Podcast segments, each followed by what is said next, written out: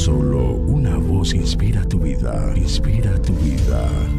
Una voz de los cielos, con el pastor Juan Carlos Mayorga. Bienvenidos.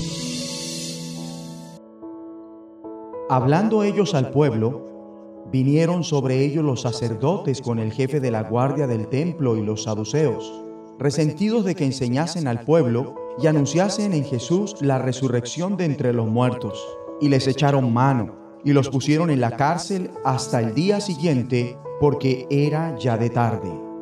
Hechos capítulo 4, versículos 1 al 3. El cristianismo genuino está destinado a originar la oposición y sufrir pruebas de una u otra forma. Aquí los discípulos han sido capturados y presentados a juicio porque ciertamente se les inculpa del delito de ser cristianos, aunque a esa altura no empleaban ese nombre. Amable oyente, no ha existido ni una etapa de la historia de la iglesia en la que los cristianos no hayan sido perseguidos por este delito, entre comillas, en alguna parte del mundo. Y al leer en Hechos el contexto de este texto, veremos que no se objetaba si el hombre había sido sanado. En los Evangelios, Cristo es quien efectúa los milagros, mientras que en Hechos estos son llevados a cabo en su nombre por personas comunes, entre comillas. Cuando se les preguntan con qué poder o en nombre de quién hicieron ustedes esto, Pedro responde lleno del Espíritu Santo, gracias al nombre de Jesucristo de Nazaret, crucificado por ustedes, pero resucitado por Dios. Hoy, mi amigo y amiga, puedes orar del mismo modo poderoso. Además, verás que Pedro poseyó la valentía de decir a los jueces que eran culpables de crucificar al Salvador del mundo habían rechazado y crucificado a Cristo y Pedro antes había tenido miedo de reconocer ante una criada que conocía a Cristo.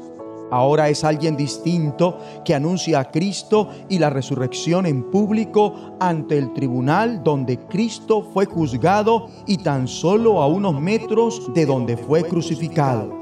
El secreto fue que Pedro se había encontrado con el Cristo resucitado y estaba lleno del Espíritu Santo. Ahora entendía a qué había venido Cristo y que Cristo estaba con él respaldándolo mediante su Santo Espíritu.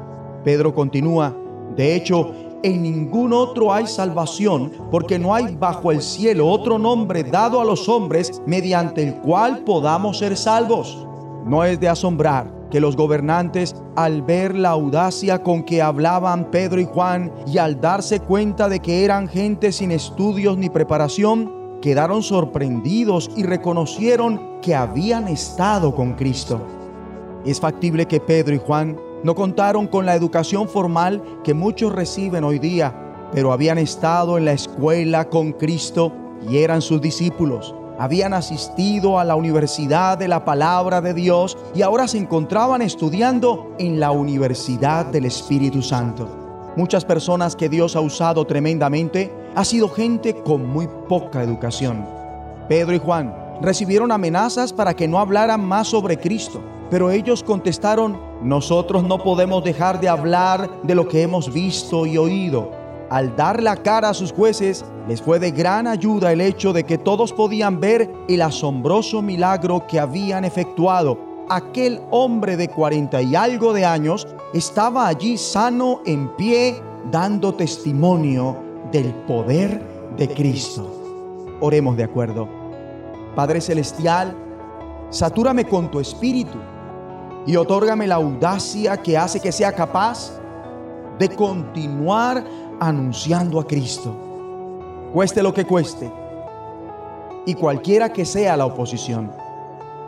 Te imploro para que en este último tiempo hagamos y veamos milagros asombrosos, como aquellos que fueron efectuados mediante tus primeros seguidores, en el nombre de Jesucristo.